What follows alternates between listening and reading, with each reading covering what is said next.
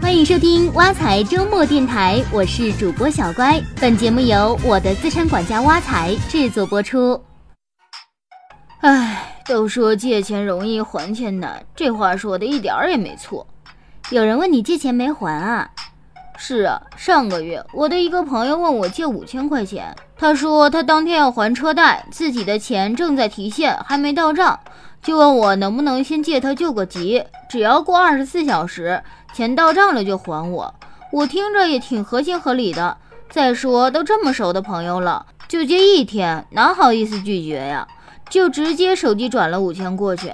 可结果这一转完就没消息了，那你得问他要啊。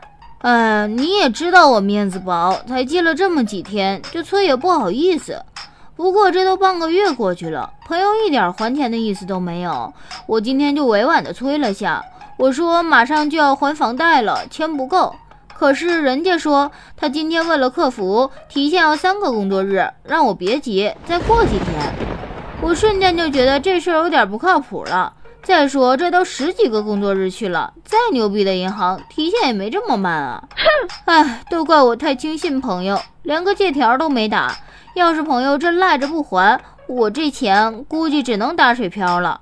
你说我要是去维权，这微信聊天记录可以当证据吗？这个嘛，你还差点把我难倒了。不过还好，我在咱们挖财社区有着非常靠谱的律师朋友。律师朋友告诉我，借钱给朋友，即便没有借条，也可以凭微信聊天记录等证据要回借款。真的？是啊，考虑到网络发达的今天，越来越多的民间借款纠纷涉及到网络聊天记录。从二零一三年一月一日起施行的新民事诉讼法，就增加了电子数据这一类证据类型。微信文字聊天记录属于电子数据，而微信语音聊天记录属于视听资料，都属于法律规定的证据类型，可以作为证据使用。截至目前，网络聊天记录已经帮助很多借款人成功要回了借款。比如二零一五年五月。田女士通过微信摇一摇功能认识了陆某，两人通过微信经常聊天，陆某逐渐取得田女士的信任。同年十二月，陆某向田女士借钱，田女士就通过微信红包向陆某转账十九次，共借出了三千七百元。不过这钱一借出，陆某就开始回避田女士的聊天和电话。田女士为了维权，无奈之下只好求助于法院。法院审理认为，田女士提交的陆某身份信息、聊天记录以及各项交易记录能相互印证。法院判陆某向田女士偿还借款本金三千七百元以及相应利息。太好了，如今聊个天儿就把钱借出去的情况太多了，有个聊天证据，以后再也不怕借出去的钱像肉包子打狗一样一去不复返了。哎哎，不要高兴得太早。虽然聊天记录可以当证据使用，但是想通过聊天记录要回借款，还必须得满足几个条件。首先要清晰确认聊天记录双方的真实身份信息，这点非常重要。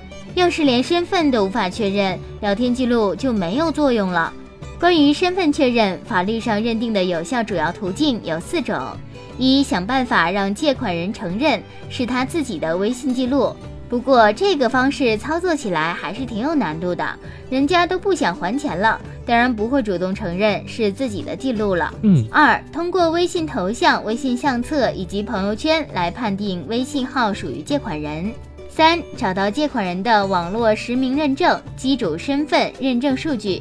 四，让腾讯协助调查，调取 QQ 和微信号码注册者的身份信息进行证明。其次。要保证网络聊天证据的真实性和完整性，在提取聊天记录的时候，不能只提取对自己有利的部分，删减对自己不利的部分。比较正确的提取方法是，可以把手机或者电脑上的聊天界面直接拍照，或者截屏后打印，也可以通过特定技术将聊天记录提取出来后打印。如果这些证据已经遭到破坏，就要想办法提供腾讯技术人员提取的信息记录。另外，聊天记录想要作为证据使用，还要和其他证据形成证据链条。律师表示，仅凭网络聊天记录就要回借款，在具体操作上还是存在一定难度的。除了聊天记录，还需要提供其他证据，比如银行转账凭证、手机银行转账记录、催款电话录音等等。说白了，光有聊天记录没有用。